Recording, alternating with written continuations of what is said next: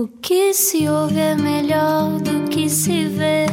Desliga a TV, era o que faltava. A vida acontece quando anoitecer, era o que faltava. Juntos eu e você. Muito boa noite, muito bem-vindo, obrigado por estar desse lado. O meu nome é Ana Delgado Martins, este é o Era o que Faltava e já sabe que até às nove vamos estar à conversa com um convidado. Hoje o nosso convidado vai-nos falar de quão anedótico pode ser estar no poder e outras coisas mais, mas uh, muito humor à mistura de certeza com o nosso convidado de hoje que uh, passa a apresentar já daqui a pouco. Era o que. Comercial. Nuno Artur Silva foi um comediante infiltrado no governo e, felizmente para nós, aos 60 anos vai levar essa experiência a palco. Onde é que eu ia? É este o nome do novo espetáculo de stand-up que vai ser apresentado em janeiro no Teatro São Luís, em Lisboa. Um caminho meio subversivo para alguém que se notabilizou primeiro como argumentista, fundador das produções fictícias do Canal Q, do mini-jornal satírico Inimigo Público e que nos últimos anos foi também administrador da RTP e secretário de Estado do Cinema, Audiovisual e Média. Como é que foi estar do outro lado da barricada e agora poder contá-lo com humor? Bem-vindo, Nuno! Obrigado. Como é que estás? Está bem, obrigado. A, a recordar aqui alguns episódios também, não é? De humor nesta Sim, rádio. É verdade, rádio comercial, onde eu me estreiei em rádio, primeiro a escrever textos para o Herman, e depois estava-me a lembrar também, há muitos anos, um programa com a Catarina Furtado, precisamente gravado aqui, um programa que se chamava Como Estão a Ver. Que, era- que tinha uma, uma curiosidade que era patrocinado por, um- por bombons, bombons Bachi. e eu lembro é, eu lembro-me que tinha que dizer hum, o slogan que eu estava a ver se me lembrava, que eu dizia sempre no, no princípio e no fim do programa. Mas foi muito divertido fazer. Nessa altura havia uma equipa que, curiosamente, algumas das pessoas ainda estão por cá, é? Desde logo o Pedro Ribeiro e, e o Marco, por exemplo, também. Mas foi aqui, de facto, que eu tive a minha primeira experiência radiofónica. Há muito pouca gente de resto neste mundo do entretenimento que não tenha passado pelas tuas mãos, literalmente mãos, porque tu já, escreveste para tanta gente ah, ao longo destes muitos anos de carreira. Ah, e uma carreira que muita gente não sabe, mas que começou nas línguas e literaturas e, antes de mais nada, como professor de português. Sim. Tu tens É- boas memórias desses tempos Muito de boas. Era, era a saída natural para quem tirava o curso de letras, não é? Aliás, eu, eu comecei por, por nem ir para letras, por alguma razão. Eh, eu pensei que ia para ciências, até que eh, a minha irmã, que é mais velha que eu, me disse: Tens mesmo a certeza que queres ir para ciências? Passas o tempo a ler e a escrever, a ver filmes, eh, é, mesmo é mesmo ciências que queres? E eu penso, isto tinha pai 17 anos e pensei, "Ah, isto é- ela tem razão, é capaz de não ser ciências. Então fui para letras, fui para literatura, porque era aquilo que eu gostava de fazer, era ler. E fui para, para letras, tirando o curso de letras, a saída imediata, não é? precisava de trabalhar e, portanto, a saída imediata foi ir dar aula de português, dar aulas de português para o liceu, para para o secundário. E foi isso que eu fiz durante muitos anos. E que também te ajudou, provavelmente, quando estiveste há pouco tempo com uma pasta que incluía depois ah, ah, a literacia para os média, não é? Exatamente, exatamente. Aliás, foi, foi lembrei-me muito dos meus tempos de professor. Ahm, na altura já, já escrevia textos para aqui e para ali, só que na altura só havia a RTP, eh, se quisesse. Aliás, eh, a profissão que eu queria, que eu percebi depois que gostaria de fazer, que era ser argumentista. E sobretudo argumentista para cinema ou, ou para televisão, em Portugal, no início dos anos 90, fim dos anos 80 ainda, ahm, era como querer ser astronauta, ou seja, é- era uma profissão muito improvável, porque normalmente, primeiro, porque só havia um canal de televisão. Ah, a primeira estação privada é só em 92, faz agora 30 anos, assim. Ahm, e depois, ah, para além de só haver um canal, ah, não estando no meio, era muito difícil entrar no meio, era muito difícil. E depois não havia uma produção regular de séries e, e- e de cinema. O que havia normalmente eram filmes de autor em que os próprios eh, realizadores eram argumentistas, ou enfim, eram, eram filmes sem argumento, digamos, sem, sem a especialidade de terem, a especificidade de terem um argumentista. E portanto foi assim difícil no início, era aquela coisa andar com projetos e mandar projetos e não havia resposta nenhuma de lado nenhum. E, portanto, fui sendo professor com muito gosto. E até lá estavas a dizer que ias escrevendo para alguns sítios, mas sempre com essa noção de que era, era um bocadinho ficção científica, não é? Não, eu na altura, desde a faculdade, eh, aliás, desde o liceu, ainda apanhei aquele período pós-revolucionário e isso, e depois comecei logo a fazer coisas em grupo. E na altura, eh, não havendo, obviamente, internet, não havendo televisão por cabo, não havendo.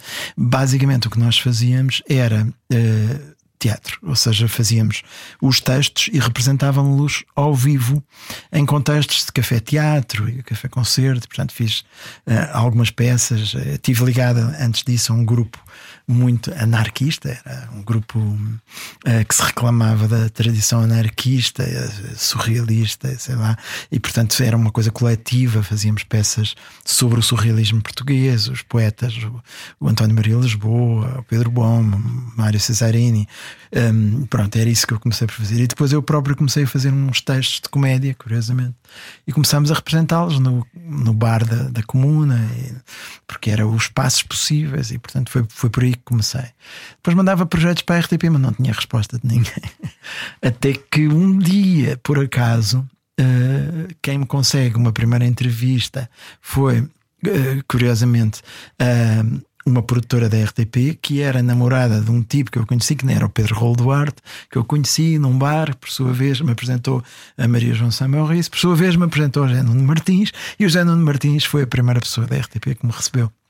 Engraçado. E foi a primeira reunião que eu tive. E ele disse: Sim, estamos sempre à procura de ideias. Eu deixei lá as minhas ideias e, passado seis meses para aí, recebo uma visita. Eu estava a fazer uma coisa que eu gostava muito de fazer, que era recitais de poesia em sítios inusitados. E estava a organizar umas leituras de poesia no Jardim Botânico, no verão, à noite. E depois de um desses eventos meio Uh, mágicos que nós organizámos, porque tinha músicos e poetas espalhados pelo jardim, vem ter comigo o Zé Pedro Gomes e o Miguel Guilherme, que eu conhecia, eles estavam também a começar, e disseram vamos ter um espaço na RTP2 num programa de Joaquim Letria e é um sketch e vimos os teus textos que o Zé Nuno Martins nos deu e gostávamos de saber se queria escrever para nós. E eu disse, é, claro que sim. E foi assim que começou. Bem, e de repente, para já devias ser o professor mais fixe da, daquela escola, não é? A teres essa, a, digo, a teres essa amplitude de, de, vida, não é? Não, na altura, eh, eu, eu dei elas jovens, muito jovens, não é? sétimos, oitavos, nonos anos, e depois dava tive uma experiência também muito curiosa que foi dar aulas à noite para adultos, pessoas que durante o dia uh, trabalhavam, mecânicos de automóveis, eletricistas, e que precisavam de tirar na altura o nono ano para poderem uh, subir na profissão e terem. E foi uma experiência muito interessante. Lembra-me aquele livro do Tom Sharp, Wilt em que ele também dava aulas de literatura a pessoas uh, com profissões que não têm nada a ver com a literatura e pessoas que nem tinham especial interesse. E então dava eu, dei comigo em aulas. Uh, na escola secundária do Cacém, que era assim uma coisa suburbana, enorme, uh, a ir para lá à noite de comboio e, e a ter que dar os Lusíadas a pessoas que tiveram a trabalhar todo o dia e a quem eu tinha que falar sobre o concílio dos deuses e, e sobre uh, o, uh, enfim, uh, a imitação do modelo clássico, a Eneida e os Lusíadas, e o Virgílio e o Camões. Know? E eu olhava e tinha à minha frente um grupo de pessoas estouradas passaram o dia a trabalhar. Então foi um desafio incrível e, e tive uma das minhas melhores experiências pessoais e profissionais que foi encontrar uma maneira de, de dar aquelas aulas e de lidar com aquelas pessoas tão esforçadas e tão, tão extraordinárias que ainda estavam ali a fazer um esforço na sua vida para já adultos poderem ter ainda mais um, oportunidades e, e, mais conhecimento. E foi uma, uma, grande experiência. E portanto passei por isso. Depois, claro, os miúdos também durante o dia. Uh, e era. Eu tentava sempre uh, tendo o, o, programa curricular de português, tentava sempre convocar para as aulas uh, coisas que tivessem a ver com a vida deles e com, com, com o presente que eles estavam a viver. E, portanto, tanto podiam ser coisas que apareciam nos jornais ou na televisão, como letras de músicas ou, ou coisas pop um, que pudessem servir como pretexto. Tipo, a propósito de pop, Camões. O Camões, eh, e portanto era por aí muitas vezes que, que as coisas seguiam. Foi uma experiência de que eu gostei muito, mas extraordinariamente desgastante. Um, pronto, foi, mas, mas hoje, agora estou, voltei a dar aulas, não ao liceu, mas. E, na universidade, é, não é? é? Na universidade, estou, na, estou a dar aulas na Lusófona e estou, estou outra vez a, a, reencontrar um pouco esse espírito que me agrada de partilhar com os outros. Nem é tanto a questão de dar aula, mas é a questão de ter ali um momento em que refletimos em conjunto e em que debatemos quase. Eu passo-lhes alguma informação, mas as aulas já não é acerca de passar informação, porque hoje em dia os alunos sabem mais do que nós, sobretudo em cursos como que eu estou a dar agora, especializados sobre escrita para televisão, séries de televisão já viram mais séries que eu, provavelmente. E portanto é mais um momento de de partilha e de, e de tentativa de, de, encontrar algum caminho para que eles possam seguir, e, ou pelo menos dar uma, uma série de pistas que eles possam ou não seguir. E ao mesmo tempo isso deve ter ajudado imenso a perceberes que há públicos diferentes e que há maneiras diferentes também de conseguir seduzir cada um desses públicos. Como dizias há pouco, os teus alunos do pós-laboral, uhum. diferentes dos miúdos adolescentes a quem tu davas sim, aulas, sim. não é? Isso ajudou-te de alguma maneira a perceberes que isto da comunicação também tem um pouquinho de manipulação. Completamente. Não, aliás, a minha vida toda, um, e há pouco falavas isso na introdução, eu passei já por muitos muitas situações, apesar de trabalhar dentro da mesma área sempre, aquilo que, que eu posso dizer que é a minha área de trabalho é a mesma desde sempre, que tem a ver com comunicação, mas também com uh, as histórias, as ideias, a criatividade, um, eh, aquilo que faz as comunidades um, eh, existirem, que é acreditarem nas mesmas ficções. Um, basicamente é isso que eu tenho trabalhado sempre, mas tenho, tenho feito isso sempre com diferentes pontos de vista, com diferentes chapéus, e é, e é isso, no, fundo, no fundo, aquilo que, que talvez uh, possa ter a tal piada de, de ir encontrando, uh, de ir olhando para, para a mesma realidade, chamamos assim, ou para, para as mesmas realidades, mas de diferentes ângulos e diferentes pontos de vista. Um, isso isso interessa-me, sim. E foste sempre sendo recrutado ao, ao mesmo tempo para uh, caminhos de liderança em todos esses. esses... Na primeira parte, eu não, não posso dizer que tenha sido recrutado, eu diria que na maior parte da, da minha vida eu não fui recrutado. Eu fiz, eu fiz as minhas próprias coisas. Aliás, se há uma coisa que eu julgo que posso dizer é que aquilo que eu fiz de mais, uh, enfim uh, conhecido, talvez o trabalho, foi sempre a partir de coisas que, que eu originei. Ou seja, um, há alguns momentos decisivos que partem de um convite, eu diria que de todos o mais decisivo foi o convite do Herman, foi quando o Herman me convida para escrever para ele. E esse é um momento de charneira, é um momento decisivo, e esse de facto é um convite. Uh, mas a partir, mas tudo o resto normalmente foi feito a partir de iniciativa minha. Isto é, se é uma coisa que eu sempre fiz foi não estar à espera dos convites. Agora, nesta fase já mais avançada da minha vida, de facto, houve convites e a que eu, na altura, decidi não recusar. Não é?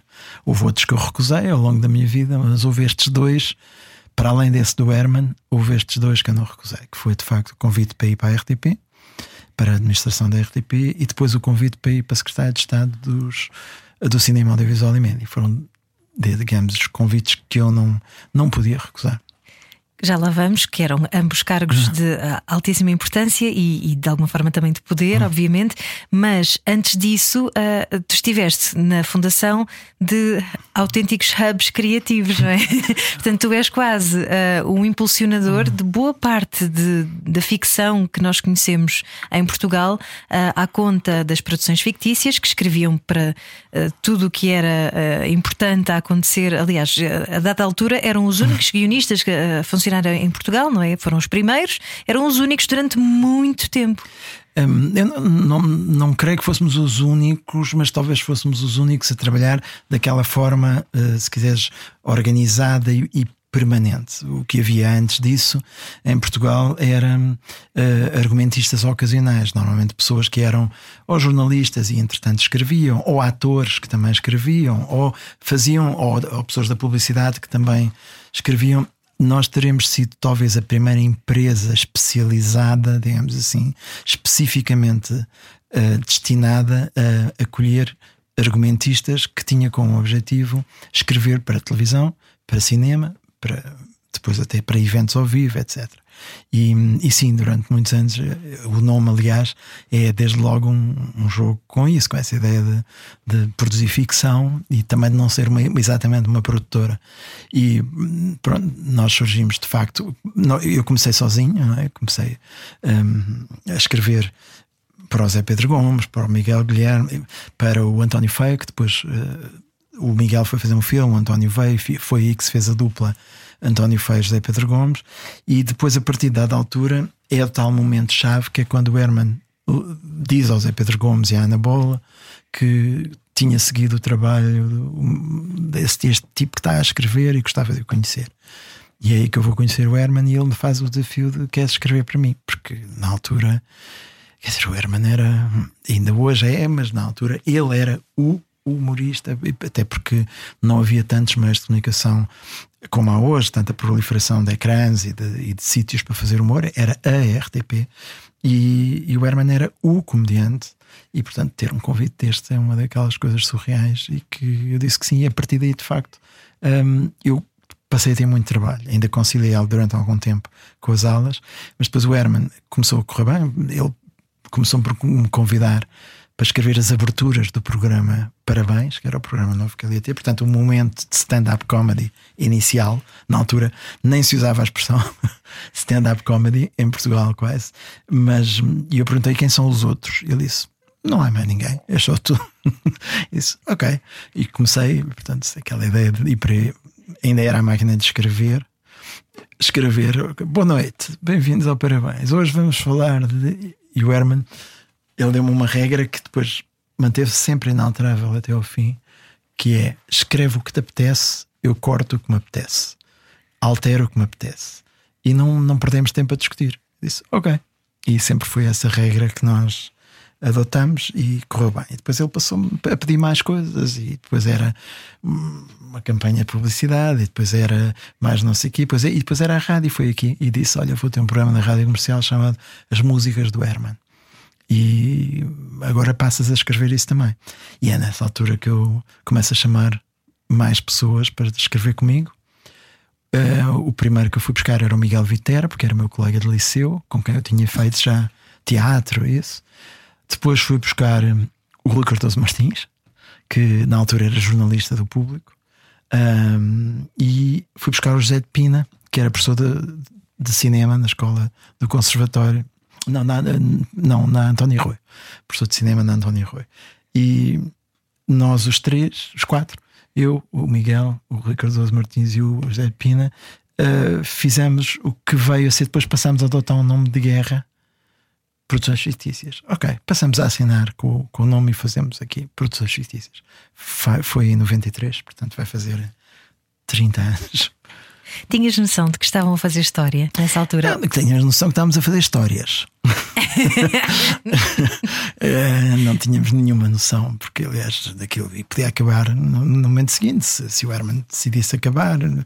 O, o, o, que aconteceu foi que de facto começou a correr bem e, e depois aconteceu uma coisa que é se eu te, estive durante sei lá quantos anos a mandar projetos que nunca tinham resposta e ninguém me ligava nenhuma a partir do momento em que começamos a trabalhar para o Herman, o telefone começa a tocar. Ou seja, começa a haver convites para tudo e mais uma coisa. E de repente nós éramos New Kid in Town, ou seja, éramos. A, a, de repente, olha, há uns tipos que escrevem umas coisas. E portanto começámos a ter montes de propostas para coisas. Às vezes coisas que não, era, não iam dar lado nenhum, mas muitas delas começaram a, a acontecer. E portanto é aí que eu sinto a necessidade de profissionalizar e portanto deixo de dar aulas de, de, português, estava a fazer o estágio e, portanto, lembro-me do meu pai me ter dito nessa altura: Mas vais trocar um lugar de seguro no Estado porque vais ter um vínculo. Para quê? Vais fazer o quê? O que é isso? e dizia: é uma empresa de escrita, eu acho que há potencial aqui, vão abrir canais privados, eu acho que Portugal vai, vai desenvolver com certeza, vai ser, vai ver filmes para escrever e séries para escrever, e eu acho que é interessante estar nisto, é o que me interessa. O meu pai disse-me aquilo que dizia sempre, que é se é isso que tu queres, forte. E, e pronto. e, e, e, as produções fictícias nasceram assim. Depois começámos a ter cada vez mais trabalho e digamos que, lembro-me, o quinto elemento das produções fictícias foi o primeiro elemento que eu não conhecia antes e que foi, um, na altura, era. Portanto, os outros eu já conhecia, um tinha sido meu colega de liceu, outro era meu amigo de bairro, que era o Pina, e outro era meu, uh, foi meu conhecido na faculdade, na Universidade Nova, que era o Rui. E hum, precisávamos de mais gente, e eu ouvia na altura uma hum, radionovela cómica na Correio da Manhã Rádio, que não tem nada a ver com o Correio da Manhã atual, mas era, digamos, uma, uma espécie de antepassada da equipa que depois acabou por vir para a comercial. E hum, essa novela sobre Billy Mortaça, vendedor de enciclopédias, era escrita por um tipo novo chamado Nuno Marco e disse: Isto tem piada, este tipo tem graça. E a Margarida Pente Correia era a autora do programa, não descansou enquanto não nos apresentou. E, e quando eu conheci o Nuno Marco nesse jantar em casa da Margarida, e convidei-o para as produções, e, e ele foi o quinto elemento. E hoje todos sabemos onde é que ele está, não é? Sim, sim. Exato. E também onde é que tu estás no Artur Silva, que longo percurso, eh, pelo caminho que tu podias ter ficado por ser diretor das produções fictícias e autor e, e inventor de, de, de, coisas no geral, mas uh, foste inventando coisas em cima de coisas, o inimigo público, uh, hum. o canal Q, uh, sempre uma inquietação dentro de ti. Hum porque as ideias fervilham assim tão rapidamente, como é que tu consegues processar tudo isso? Daí teres que, que chamar também colegas para, para estarem contigo, não é? Mas uh, essa, sempre tiveste essa agilidade mental e essa capacidade profícua de inventar coisas? Sim, sempre, desde muito novo, sempre tive esta ideia de. Ah, aquilo que talvez seja a característica principal é. Eu tenho um enorme prazer em desenvolver ideias em conjunto. E, e, e, talvez aquilo, eu não tenho especial talento nenhum artístico, com pena minha. Uh, eu gostava muito de ser um músico, uh, muita gente gostava, mas nem todos podem ser. Eu gostava muito de ser, ter talento musical e não tenho. Acho que sou um bom ouvinte, mas não sou, não tenho talento musical e portanto essa tive que riscar. Também gostava porque gostava muito de banda desenhada, gostava muito de ter o talento para desenhar e também não tenho. É, e por aí fora eu fui esgotando as possibilidades, portanto, muitas angústias criativas e não, não havia talento. E depois descobri que talvez haja uma coisa onde eu sinto que possa ter talento, que é uh, alguma capacidade de ter ideias e alguma capacidade de poder mobilizar pessoas para fazer essas ideias e, e, e levá-las e concretizá-las. E descobri que é exatamente aí que eu talvez seja melhor. Um, e, e, e, portanto foi por aí que as produções nasceram e se desenvolveram. E havia era quase irresistível era um pouco porque é que acontece porque nós estamos aqui porque podemos e já que estamos todos aqui a trabalhar e que temos estas ideias todas vamos lá encontrar formas de as concretizar. E depois as produções foram se desenvolvendo e portanto havia uma coisa que nós gostávamos muito que é o trabalho eh, quando se trabalha em audiovisual, ou mesmo em rádio, mas sobretudo em audiovisual, é um trabalho coletivo e muitas vezes escapa ao controle. A diferença entre aquilo que se imagina e aquilo que depois é o resultado final é enorme.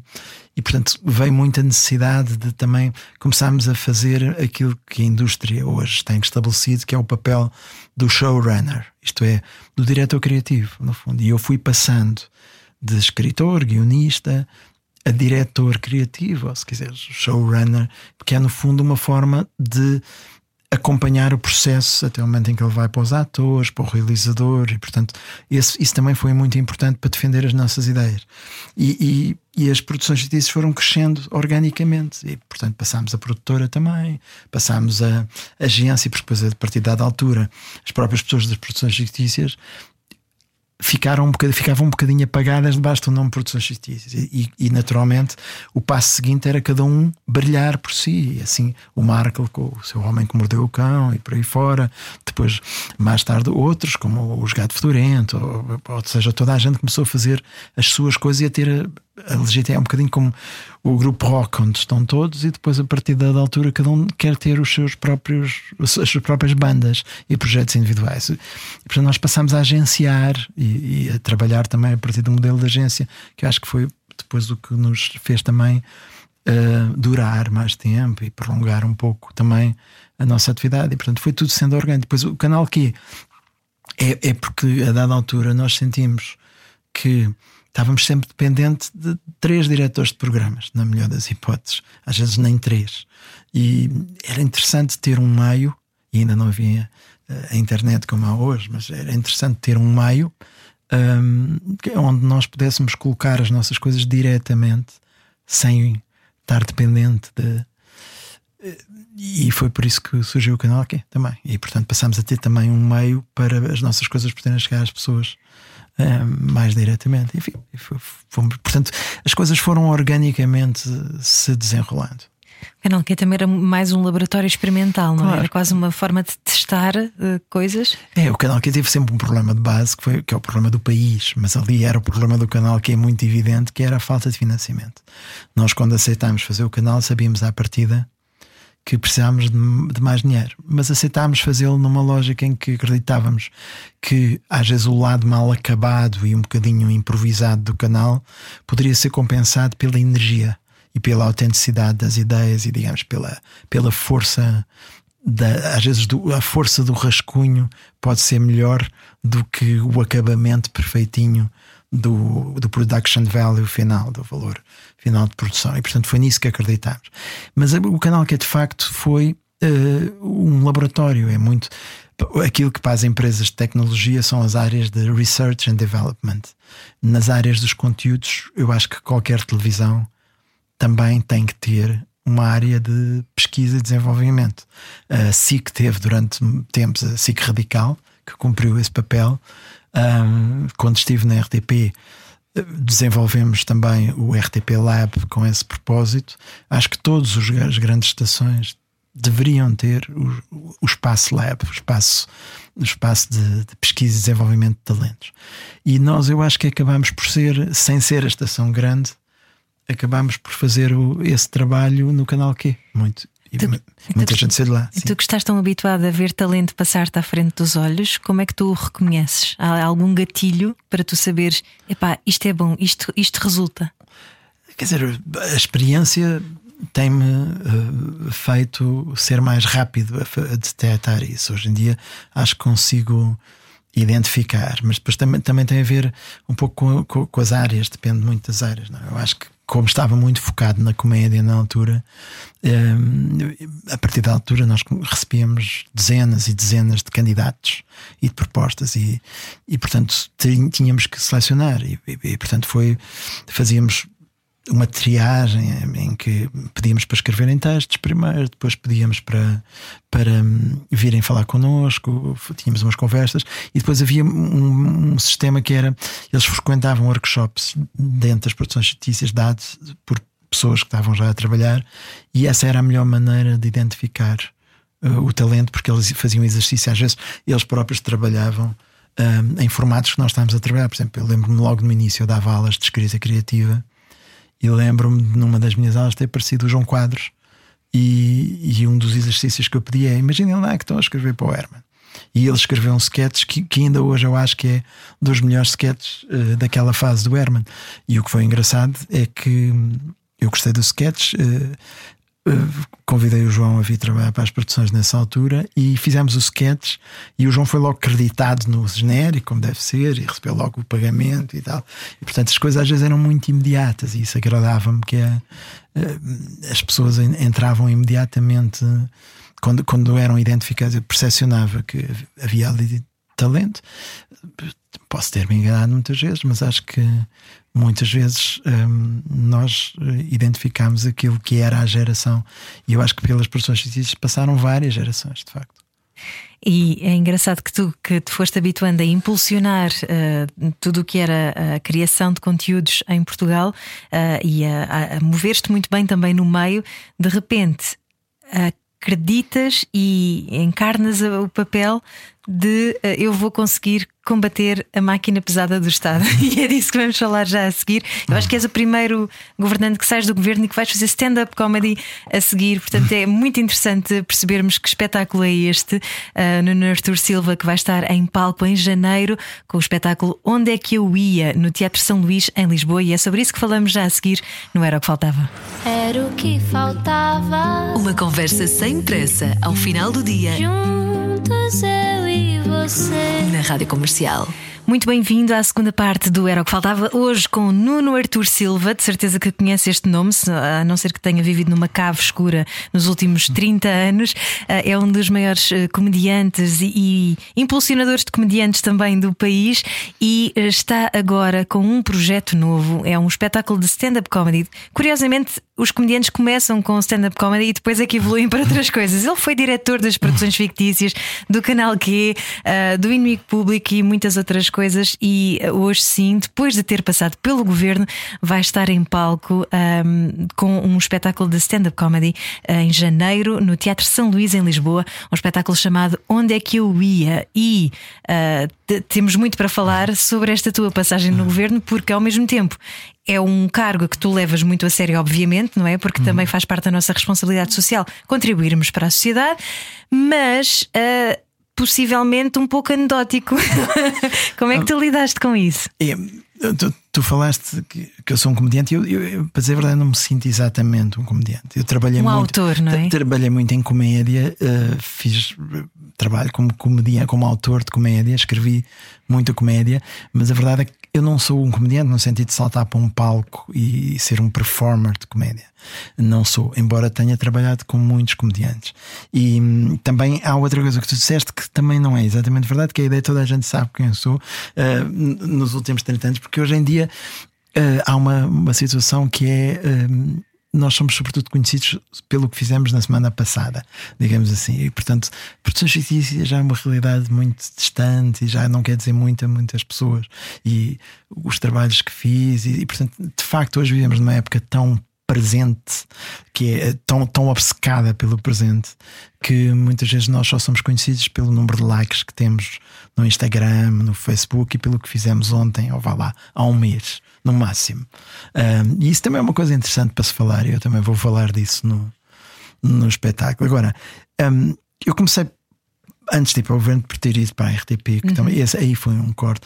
E, e, isto tem muito a ver com aquilo que eu entendo que é a participação no, na comunidade e no trabalho, digamos, no, naquilo que, que eu entendo como serviço público. A RTP é a estação pública, não tanto a estação do Estado, mas a estação pública significada, a estação de todos nós, em que cada português paga uma contribuição para que exista uma televisão pública.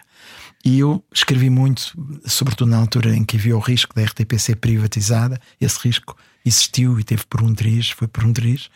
Uh, e portanto eu escrevi muito e defendi muito a televisão pública e tenho muitos textos sobre o que é que podia ser RTP e participei em muitos debates e tive muitas intervenções. E estamos nisto tudo e de repente há um convite para ir e o que eu penso é nós devemos participar quando somos solicitados, quando nos solicitam. Então, já que escreveste tanto e falaste tanto, agora vem cá para este lado e vê se fazes melhor do que os que estavam antes. No fundo, é, é por isso que eu, foi por isso que eu aceitei, e tal como foi por isso que eu também depois aceitei ir para, para o governo, para a pasta do, do cinema audiovisual e média. E portanto, é aquela ideia de que se há uma coisa que eu acho que é perigosa hoje em dia, é a ideia de que há nós e depois há eles, os políticos. E é esta ideia que, que se espalha muitas vezes de que os políticos são todos iguais. Não, não são e, sobretudo, não podem ser.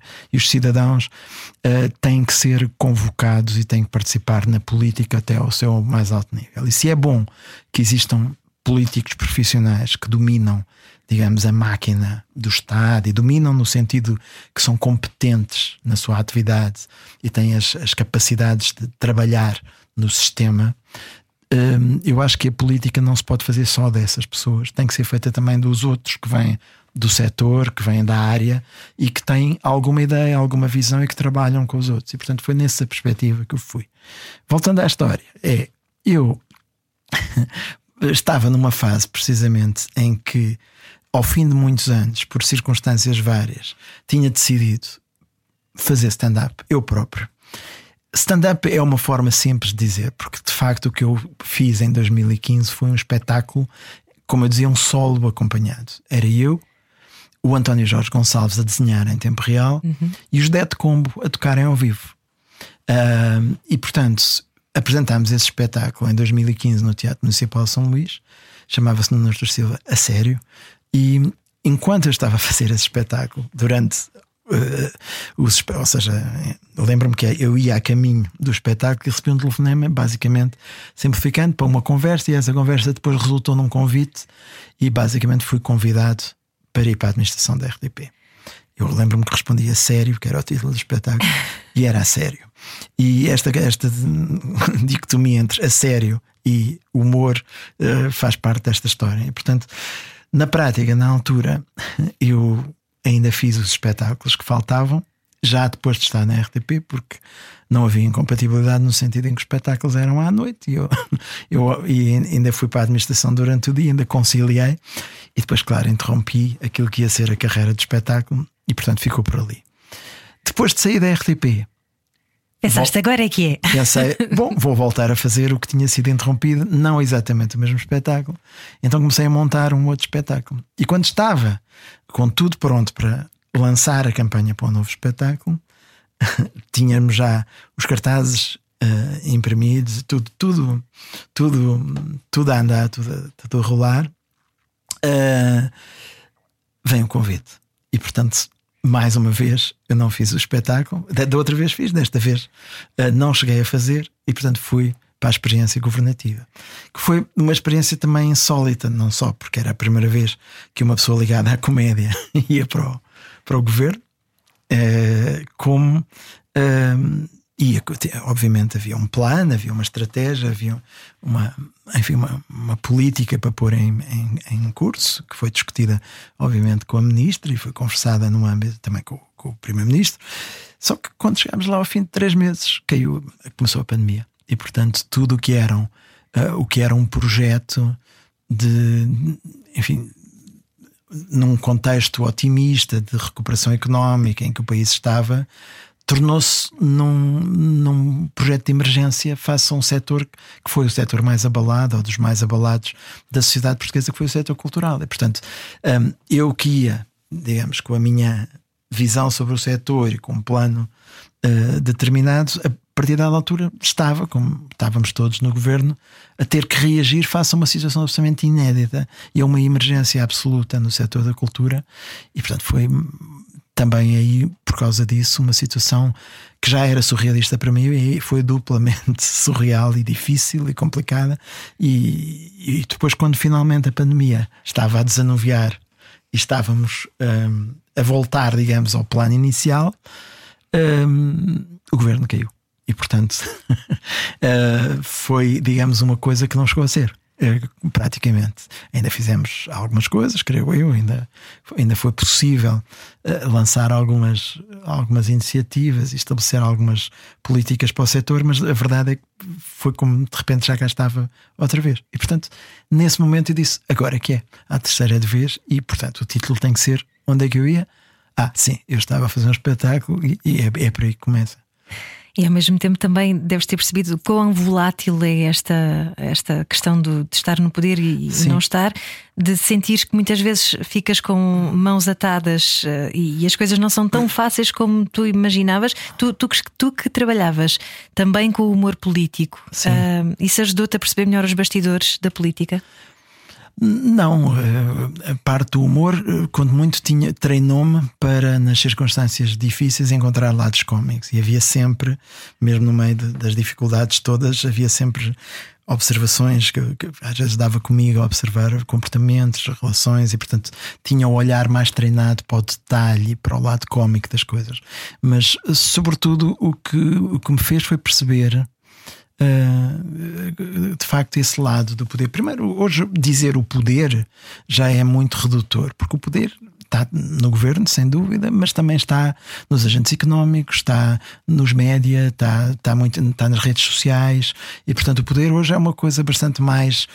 Um, uh, uh, alargada a outros domínios e, e, e, tem diferentes formas. Portanto, essa ideia de haver nós e depois haver o poder é relativo. O poder político também é relativo.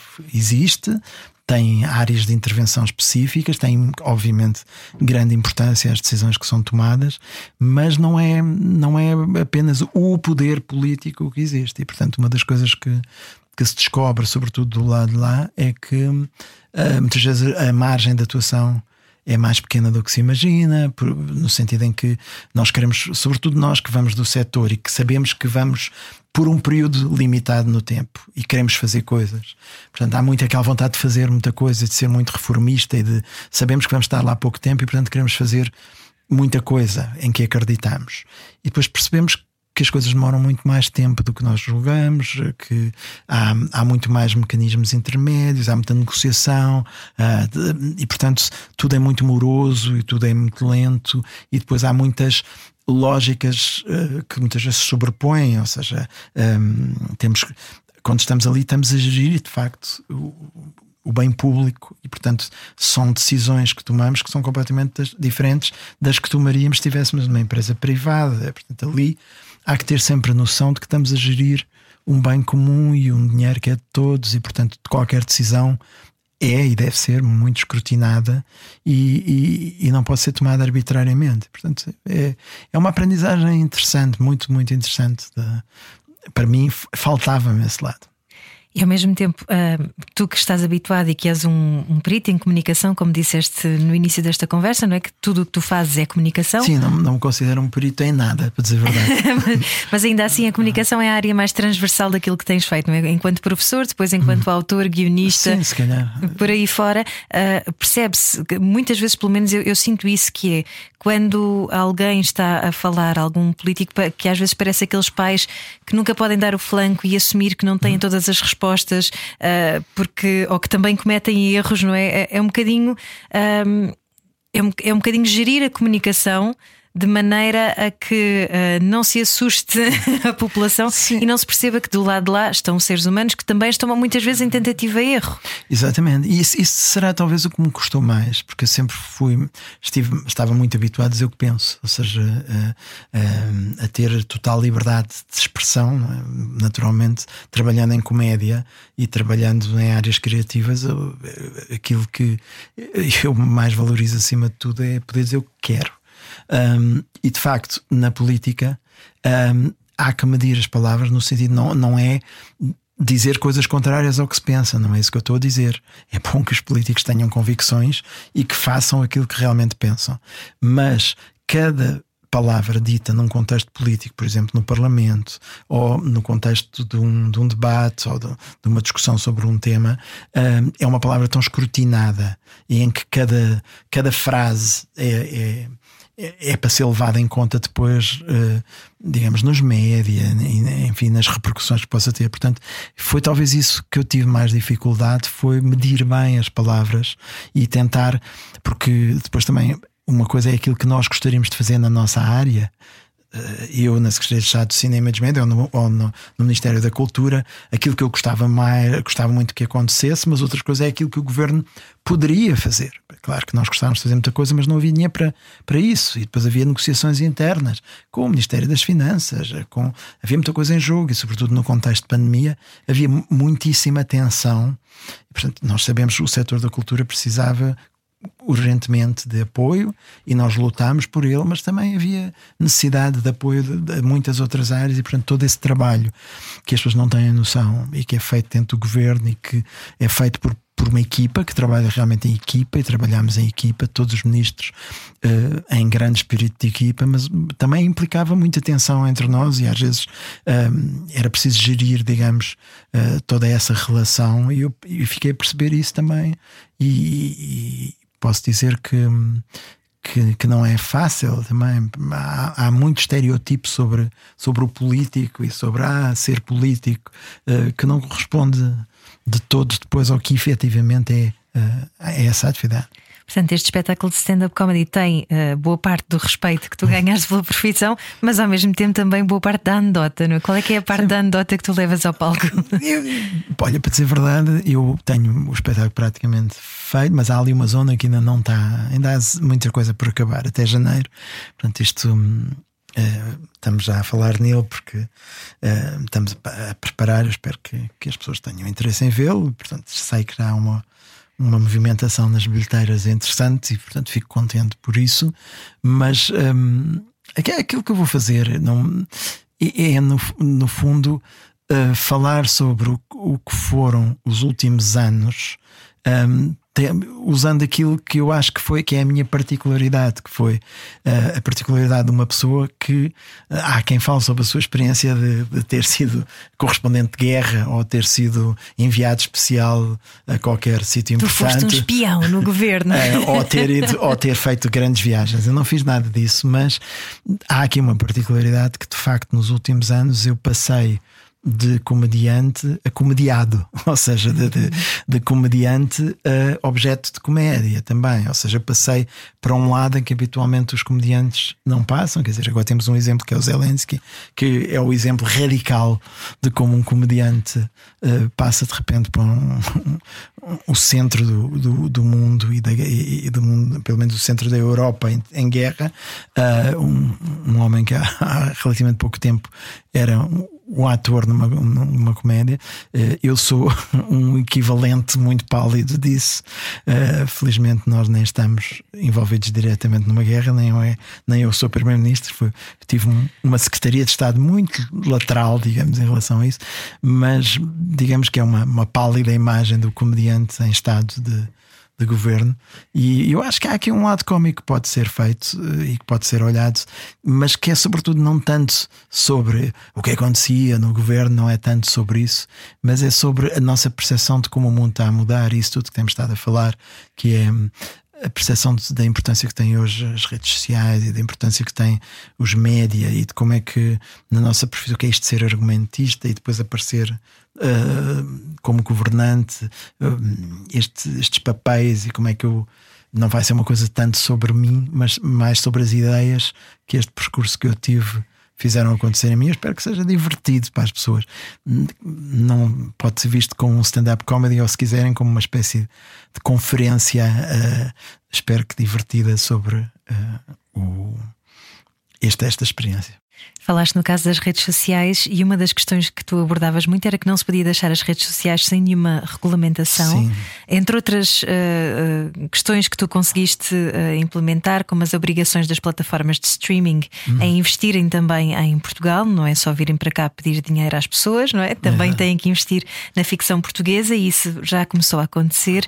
Um, sentiste que conseguiste ainda assim fazer algumas coisas, não é? Mas muita, muitas devem ter ficado por fazer, obviamente, pela rapidez do, do teu trabalho. Muitas ficaram por fazer. Eu diria que, sem querer ser aqui juiz em causa própria, eu diria que aquilo que fizemos no Ministério da Cultura, na, na área que eu tutelava e que eu acho que é mais. Uh, importante e talvez seja o que dura mais é termos conseguido ter financiamento do PRR para uma coisa que há muito tempo era necessário que é? sim sim é, é, que é a digitalização de todo o cinema português por um lado portanto um, vamos ter todo todo mesmo, todo o cinema português digitalizado. Porque ainda portanto, estava tudo em bobines, para quem não sabe o que são, procurem na internet. E vamos conseguir colocar também através do financiamento do, do PRR, vamos conseguir colocar um projetor para cinema digital em cada um dos 150 cineteatros do país. Isto significa dotar o, o país de equipamentos que vão permitir, seja em que cineteatro for, seja que sítio do país for, uh, for uh, ter a possibilidade de organizar ciclos de cinema, uh, os cineclubes podem organizar-se, festivais de cinema, em que já não temos aquele sistema de ter que ir com os filmes, as bobinas, e a ideia é poder ter digitalmente a capacidade de exibir com boa qualidade de cinema. Eu acho que isso é uma, uma medida que eu acho que podemos considerar que é muito positiva e eu fico contente que tenha acontecido no, no nosso tempo. A, a, questão da diretiva é, é, uma coisa que vinha, eu já na RTP, julgo que uma das coisas que nós fizemos, a administração que eu fiz parte, fez quando lá estávamos e que elegemos com prioridade foi no fundo, quando tirámos as telenovelas do prime time da RTP e substituímos por séries. Um, Portugal era o único país da Europa que tinha nos seus canais de televisão telenovelas uh, das nove e meia da noite à meia-noite. Agora só os privados é que fazem isso desde 2015, quando nós lá estamos, que a RTP tem, tem uma política de produção de séries contínua, regular, e portanto estamos a alinhar pelo padrão europeu nessa perspectiva. O, o passo necessário são as coproduções, elas estão a acontecer. E portanto isso é uma coisa que eu acho que foi importante e que deixamos algum, alguma, algum trabalho. E no Ministério, a continuidade disso foi, no fundo, a obrigação das grandes plataformas investirem em uh, Portanto, isso era uma, uma, diretiva europeia que nós tínhamos que adaptar e o nosso entendimento é pôr eh, essas plataformas, portanto, Netflix, HBO, Disney, etc., a lidarem diretamente com os criadores portugueses e, portanto, criar novos fontes, novas fontes de investimento e novos centros de decisão.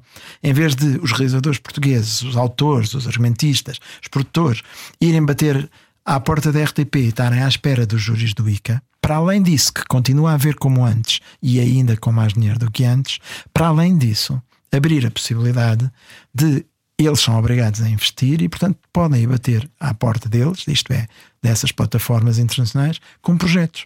E, portanto, criar aí mais continuidade para as séries e para os filmes. E isso eu espero que, que se desenvolva e que seja um acontecimento.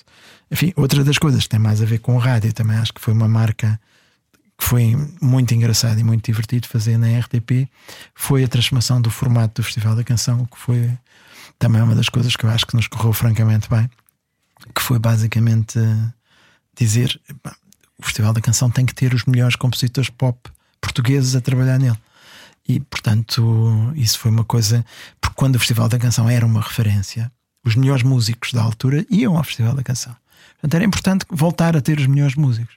E a maneira de, de os ter era, no fundo, ter como comissários do festival pessoas que têm a ver com o universo da música pop. E daí, eh, no fundo, ter convidado o Henrique Amar ou o Nuno Galopim para serem eles os, os comissários, digamos, do festival, contribuiu para que os músicos portugueses viessem para o festival. E isso acho que eu lembro-me de que fiz um discurso na altura que disse: esqueçam o Eurovision, isto não se trata de levar canções à Eurovisão, trata-se de trazer canções para o cancioneiro português. E portanto, isso é que é o nosso objetivo. E depois, logo por, por ironia, por graça, ganhamos logo no primeiro ano, por causa do Salvador e da Luísa Sobral e do Luís Figueiredo, que fizeram aquela canção incrível. Foi um grande marco na história da música, é Sim, é verdade. Foi, foi muito, muito engraçado. Olha, muito. mas depois de tanto trabalho sério que, hum. de que falaste agora e, e importantíssimo de resto, um, vais voltar agora para, hum, para esta liberdade criativa total, não é? Tens vontade de eventualmente um dia mais tarde voltares a estas coisas sérias? Eu, eu, sou sempre sério. Essa coisa de dividir entre a seriedade e depois a comédia, que eu há bocado fiz, mas foi só para jogar com, com a dicotomia. Mas hum, eu acho que há uma coisa que se pode dizer. Por um lado, eu acho que os cómicos levam a comédia muito a sério, por um lado. E portanto, a comédia é uma coisa séria. E por outro lado, nós não nos podemos levar muito a sério. Ou seja, uh, fazer boa comédia é uma coisa séria. Uh, Levar-nos a sério uh, não é uma coisa que um cómico deva fazer. Não se, não se pode levar muito a sério. E portanto, enfim, passa aqui a trocadilhagem. O que eu posso dizer é que neste momento o que faz sentido para mim é ter saído desta experiência de serviço público e voltar back to basics, mesmo à base das bases, que é escrever eu próprio e dar a cara eu próprio. Acho que é uma maneira muito direta, muito uh, honesta para mim. Espero, eu, para mim próprio é honesto. Ou seja, é ok, eu agora estou aqui, estou aqui literalmente a dar a cara por um texto que eu próprio escrevi. É isso que faz sentido. Agora, quanto às novas aventuras, eu por mim, eh, a ida para o governo e a ida para, para serviço público é um bocado aquela coisa que eu posso pôr check, já está, já fiz a minha parte. Agora... Como assim? Não vais ser Ministro da Cultura, não, não, não. Isso posso dizer claramente que não. Claro, não, não. Já tive a minha parte. Acho que já. Eu agora, muito sinceramente, acho que aquilo que eu quero mesmo fazer e que eu gostava de ter condições para fazer era hum, ainda poder realizar uma série de ideias que tenho na cabeça para filmes e séries e coisas assim. Isso é que eu acho que é, é o que eu gostava mesmo de poder fazer. Muito bem, então aguardamos por elas ansiosamente. Nuno Artur Silva, muito obrigada por teres passado pelo Euro que Faltava Obrigado. da Rádio Comercial e eh, não esquecer que eh, Nuno Artur Silva vai estar em palco no Teatro São Luís, em Lisboa, em janeiro, para o espetáculo Onde é que eu ia? Agora já sei dar a intuação certa. obrigada, Nuno. Obrigado. Era o que faltava. Uma conversa sem pressa ao final do dia. Juntos eu e você. Na Rádio Comercial.